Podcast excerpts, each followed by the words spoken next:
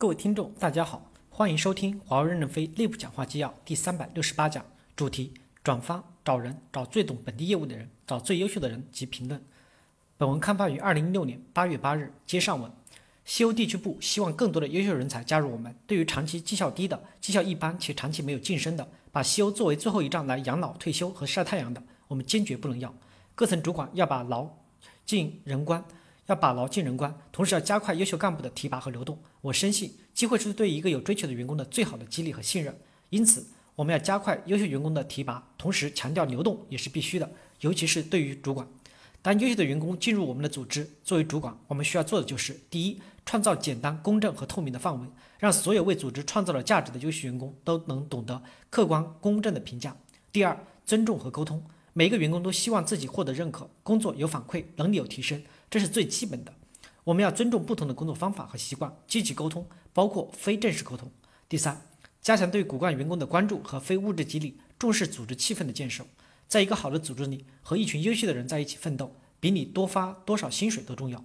能作为一个持续打胜仗团队中的一员，比多发多少奖金都有效。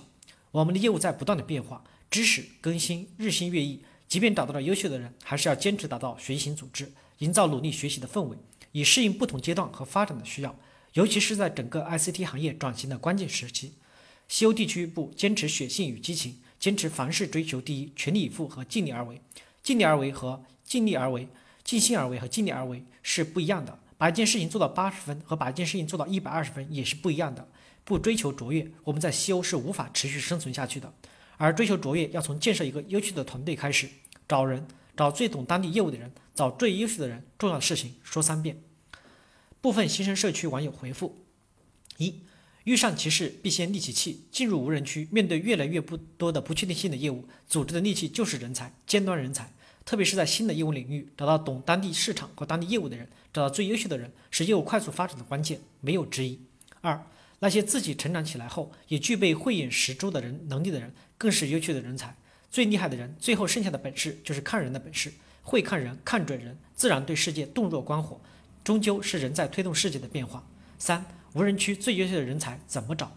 四、在无人区里要找到 low 号的指路明灯很难，有也是在别人那里。如果要有找到有潜力，在扶持一段时间后可能会 low 号的人，这样的人可能会很多。五、加快在西欧寻找本地的优秀年轻人才，把他们选到我们的队伍里来，给予良好的培训。规范的职业发展通道，并提出明确的要求，这一点很重要。我们不能把目光总是锁定在业界中的中高端人员，要把本地的一批优秀的年轻人抢过来。从一开始就要培养这些当地的年轻人，真正认可华为公司的文化价值观，要能使他们成为与公司共同发展的同路人与同心人。六，一方面，业务主观要基于战略，明确需要什么样的人，主动去找；另一方面，也要内部挖掘，给优秀的人成长的空间和机会。七。和一个奥地利专家不停的电话沟通，咖啡都喝了一年多了，还没有入职。九月一日会入职一个博士，工作十年的专家，一年来终于有个欧洲本地员工了。八，相对于找人、留人和发挥人才的价值更难，公司内部不缺人才，如何让这部分人才有效的流流动起来，发挥其价值是值得探讨的。九，进入无人区，创新需要的是人才，而不是人，更不是人头。找到人才、识别人才、聚拢人才，是一个团队走向成功的基础。当然，成功的团队也会源源不断的涌现人才。第一是潜质，第二是环境。经验在不确定性方面是次要的，潜质、性格、能力是第一位的。十十二年我们在中东做公开市场，就是通过找本地人、懂本地业务的人做我们的同路人，获得高速的发展。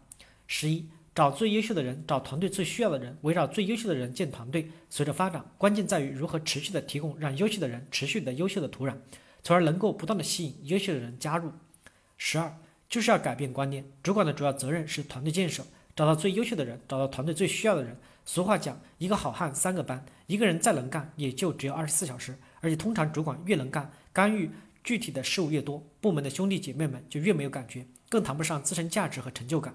因此，主管要调整自己的重心，把精力调整为加强团队建设，找到最优秀的人，信任这些人，发展培养他们，让他们尽快脱颖而出，让主管一枝独秀变成万花齐放。感谢大家的收听。